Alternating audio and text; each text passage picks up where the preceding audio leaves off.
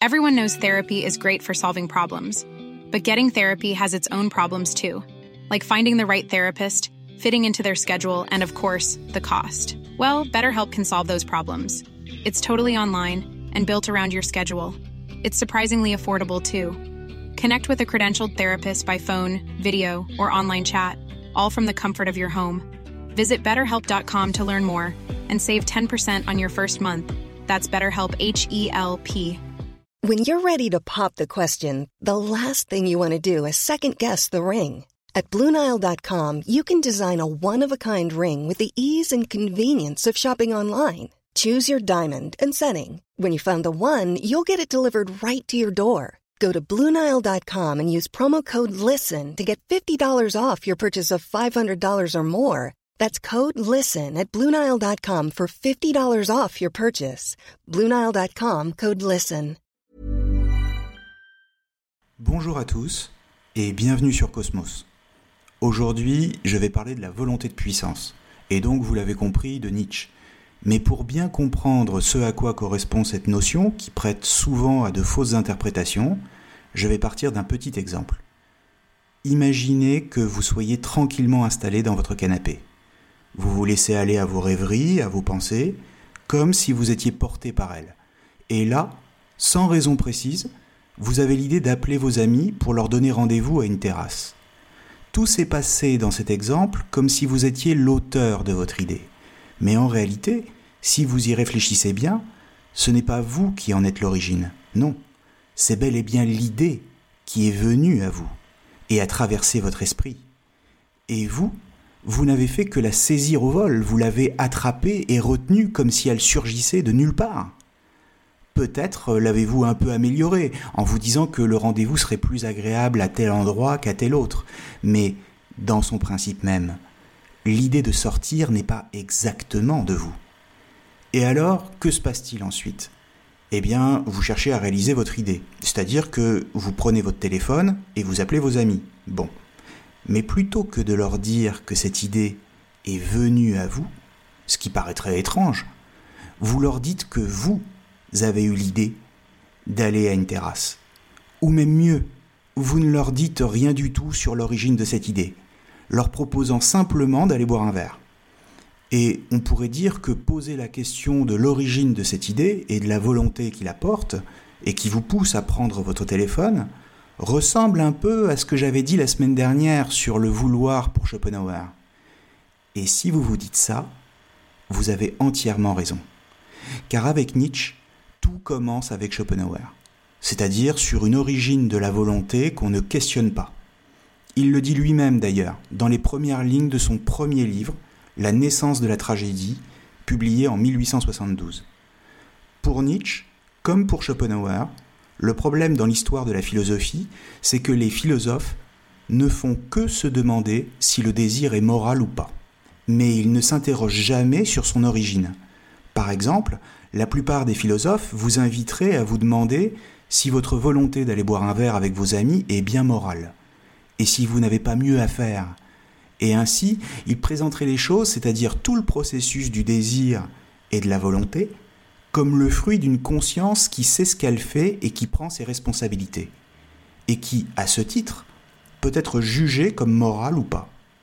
Si vous cédez à vos désirs, et donc que vous choisissez de prendre du bon temps plutôt que de travailler, c'est immoral parce que vous cédez aux pulsions du corps par rapport à ce que vous dicte votre esprit. Et si vous tournez le dos à l'esprit, alors c'est que du même coup, vous ne cherchez plus la vérité, que vous préférez rester dans l'ignorance et la soumission à vos instincts. Et voilà que, selon Nietzsche, la plupart des philosophes depuis l'Antiquité, globalement depuis Platon, associent le bien moral à la vérité, lesquels ne peuvent être atteints que par l'activité de l'esprit et le renoncement au corps. En clair, si vous cédez à vos désirs, alors vous êtes à la fois perdu pour la morale et pour la vraie connaissance des choses. Et d'une certaine manière, peut-être parviendrait-il à vous dissuader d'aller boire ce verre. Mais Nietzsche, lui, vous mettrait face à cette volonté que vous sentez en vous et il vous demanderait si la vie tout entière se résume à la recherche de la vérité et à l'adéquation avec un soi-disant bien moral. D'abord, il commencerait par vous dire que ce que vous appelez la conscience est une illusion pure et simple, et que vous n'êtes rien d'autre qu'un chaos d'instincts contradictoires qui se battent les uns contre les autres à l'intérieur de votre corps.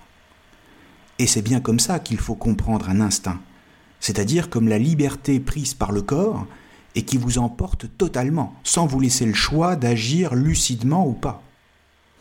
Ensuite, il ajouterait quelque chose d'essentiel, en vous disant que si vous croyez en une conscience libre, c'est parce que vous êtes victime du langage et des règles de la grammaire, c'est-à-dire le fait d'associer un sujet à un verbe. Et là encore, en effet, quand vous dites je pense, par exemple, vous vous posez comme le sujet, je, d'une action, en l'occurrence celle de penser. Et cela vous fait croire que vous existez comme une conscience indépendante et libre, et qu'en plus, vous êtes le créateur de vos idées, comme dans l'exemple de tout à l'heure. Mais le plus beau, c'est qu'en plus il vous dirait que le bien n'est pas le vrai, et que le vrai n'est pas le bien. Pourquoi?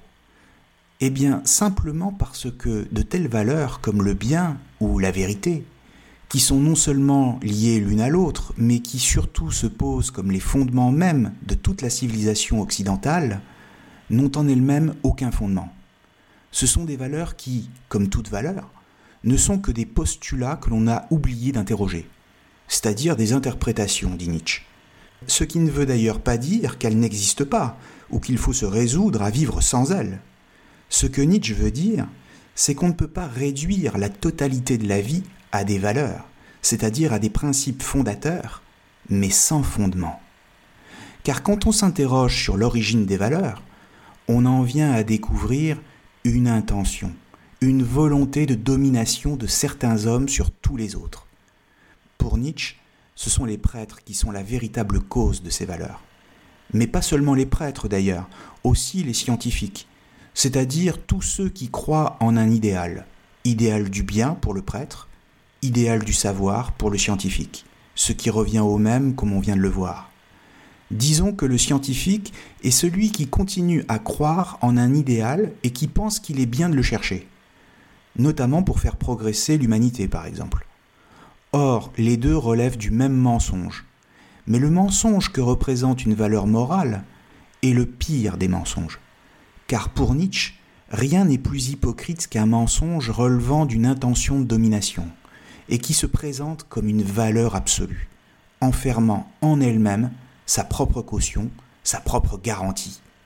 Alors qu'en réalité, les valeurs, toutes les valeurs, ne sont que des croyances et rien d'autre. En clair, les valeurs sont sans valeur. En l'occurrence, il y a pour Nietzsche une intention mensongère à l'origine de la valeur de la vérité. Ou si vous préférez, poser la vérité comme une valeur, et donc comme un bien en soi, indiscutable, c'est poser par principe que vouer sa vie à sa recherche, à la recherche de la vérité, c'est la meilleure façon de la vivre, et même la seule qui soit véritablement morale. Or, rien n'est plus faux. Rien n'est plus faux que de croire que le vrai la seule manière d'exister, et que le seul rapport au monde possible soit dans la vérité. Il y a même un infini d'interprétations possibles que l'on peut faire du monde. Par exemple, on peut voir le monde à la manière d'un artiste, c'est-à-dire en cherchant non pas le vrai, mais le beau. Or, la vérité, elle, se présente comme la seule. Life is full of what ifs. Some awesome, like what if AI could fold your laundry? And some, well, less awesome, like what if you have unexpected medical costs?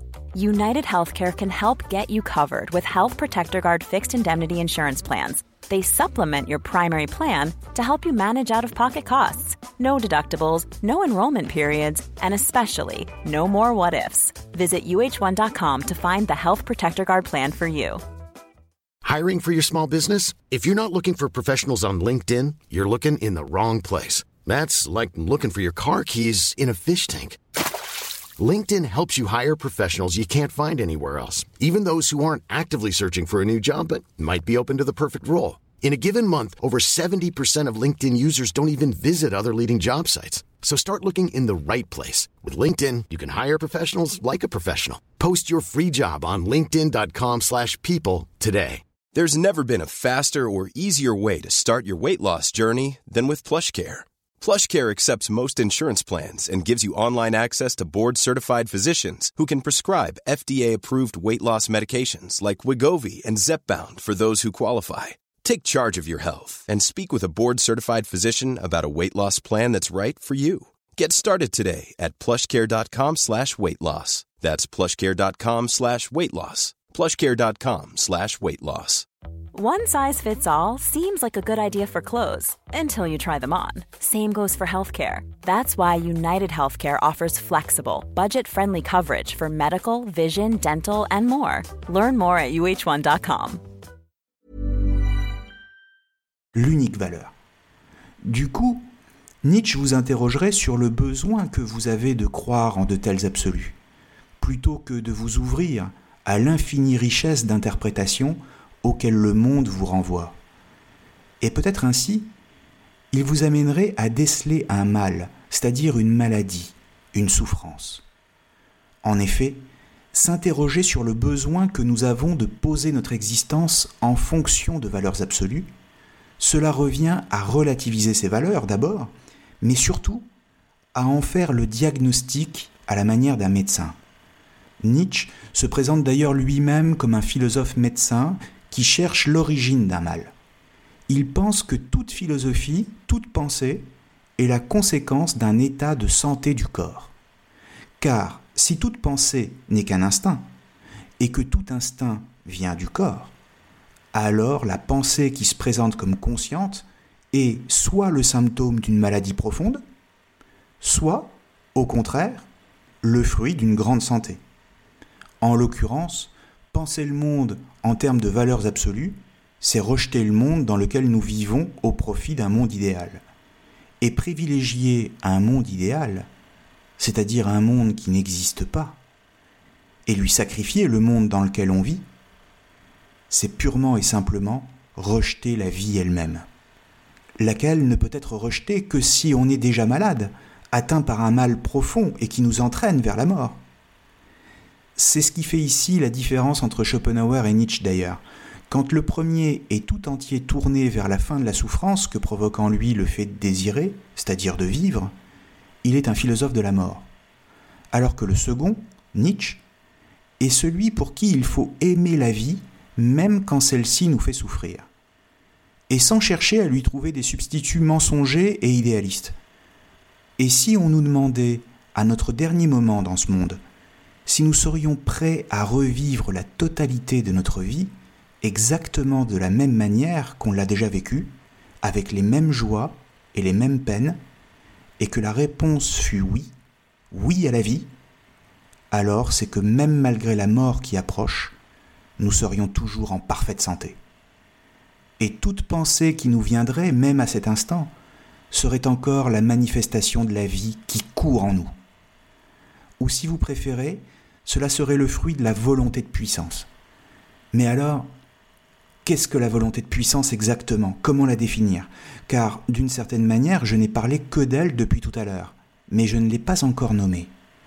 La volonté de puissance, c'est la volonté, on pourrait même dire la force, qui nous anime de manière inconsciente et qui va jusqu'au bout de toutes ses conséquences, au bout de tout ce qu'elle peut, et qui emporte tout sur son passage pour nous entraîner vers la vie. On la sent particulièrement quand on est joyeux, par exemple, ou quand on est amoureux. Mais on peut la voir à l'extérieur de nous, c'est-à-dire dans le monde. Nietzsche pense que le monde est tout entier animé par elle. Par exemple, vous savez, quand on est face à une route de campagne abandonnée, et où des failles se dessinent sur le bitume, qu'il craque, et que des plantes commencent à pousser et des fleurs à apparaître malgré le goudron. Ici, c'est la force même de la vie qui reprend ses droits et finit par s'imposer sur tout ce qui a pu l'entraver. Elle s'impose en tant qu'elle est volonté. Elle triomphe en tant qu'elle est puissance. Elle est tout entière croissance, augmentation d'elle-même, et à travers elle, l'individu, l'animal, la plante grandissent et s'épanouissent, comme poussés par une volonté insondable. mais elle n'est pas volonté de domination des autres, mais d'acceptation de la vie dans sa totalité. Elle n'est pas réactive, c'est-à-dire jalouse ou envieuse, face à ceux qui réussissent mieux que nous dans l'existence, mais active, car elle ne se compare pas. Mais simplement, elle n'admet aucun jugement dans ses effets. Elle est pour ainsi dire par-delà bien et mal. Du coup, elle ne commet aucun crime, ne se rend coupable de rien. Elle est simplement affirmation de ce qu'elle est. Mais elle rit de ceux qui ne la comprennent pas. Elle se moque de ceux qui tentent de la réduire et de lui imposer un carcan, des valeurs morales, une idée du bien ou même une soi-disant vérité. La question pour Nietzsche n'est donc pas de savoir si la vérité existe ou pas, et s'il est bien de la chercher, ce qui fait déjà de lui un philosophe pas tout à fait comme les autres, mais de savoir ce que la vérité peut apporter à la vie. Et si la réponse à cette question ne permet pas de vivre la puissance de cette volonté qui nous anime, alors c'est peut-être que de telles valeurs sont trop étroites pour elle. Or, justement, il peut arriver que cette volonté de puissance, comprise dans le sens que je viens d'expliquer, c'est-à-dire comme créatrice de vie, soit placée en situation de douter d'elle-même, suite à des changements de mentalité propres aux civilisations et qui s'échelonnent sur des périodes de temps extrêmement longs, c'est-à-dire sur plusieurs siècles, voire plusieurs millénaires. C'est ainsi que sont apparues les valeurs qui sont les nôtres aujourd'hui. En l'occurrence, quand de telles révolutions mentales se produisent, et que les hommes changent de perspective et donc de manière de voir le monde, alors la volonté de puissance des dominants d'hier est soumise au ressentiment de ceux qui étaient jusque-là les exclus d'une telle force, et qui cherchent une vengeance. En clair, les faibles de la veille parviennent, par les moyens qui sont ceux du discours, comme dans la philosophie et la religion, à faire douter les forts, c'est-à-dire ceux qui vivaient sans se poser de questions morales. Et quand cela se produit, le oui qui caractérisait la volonté de puissance est soumis à un non. Les êtres actifs sont soumis au doute des êtres réactifs qui leur disent si vous êtes joyeux, c'est que vous êtes méchant. Et le pire, estime Nietzsche, c'est que cela a marché dans l'histoire. C'est-à-dire que les faibles, qui sont les plus nombreux, ont gagné. D'abord par leur ressentiment, leur haine farouche de voir certains vivre mieux qu'eux, non pas dans un sens matériel, mais existentiel, disons. Ensuite, par la mauvaise conscience qu'ils sont parvenus à leur faire ressentir. Et enfin, par l'imposition des idéaux, c'est-à-dire des valeurs morales. Et là, il s'est produit un phénomène jusque-là inimaginable, qui est le retournement de la volonté de puissance contre elle-même, cherchant à se détruire. Pour Nietzsche, cet antagonisme des forces a donné naissance au monde que nous connaissons et qui est tout entier tourné vers la négation de la vie, le nihilisme. Quand nous sommes occupés à chercher la vérité scientifique du monde, à maîtriser la nature, à encadrer le vivant, nous nous éloignons de la vie elle-même. Quand l'humanité se donne une destination morale, elle oublie d'habiter le monde qu'elle cherche à connaître au profit d'un autre soi-disant transcendant. Enfin, quand les hommes soumettent l'énergie vitale de leurs instincts, ils se préparent à devenir les enfants de la modernité, c'est-à-dire des névrosés. Freud, déjà, entendra ce message. Mais évidemment, nous aurons l'occasion d'y revenir. Merci à tous et à très bientôt sur Cosmos, ou plutôt non, à lundi prochain sur Cosmos. Mom deserves the best, and there's no better place to shop for Mother's Day than Whole Foods Market. They're your destination for unbeatable savings, from premium gifts to show-stopping flowers and irresistible desserts. Start by saving 33% with Prime on all body care and candles. Then get a 15-stem bunch of tulips for just $9.99 each with Prime. Round out Mom's menu with festive rosé, irresistible berry chantilly cake, and more special treats. Come celebrate Mother's Day at Whole Foods Market.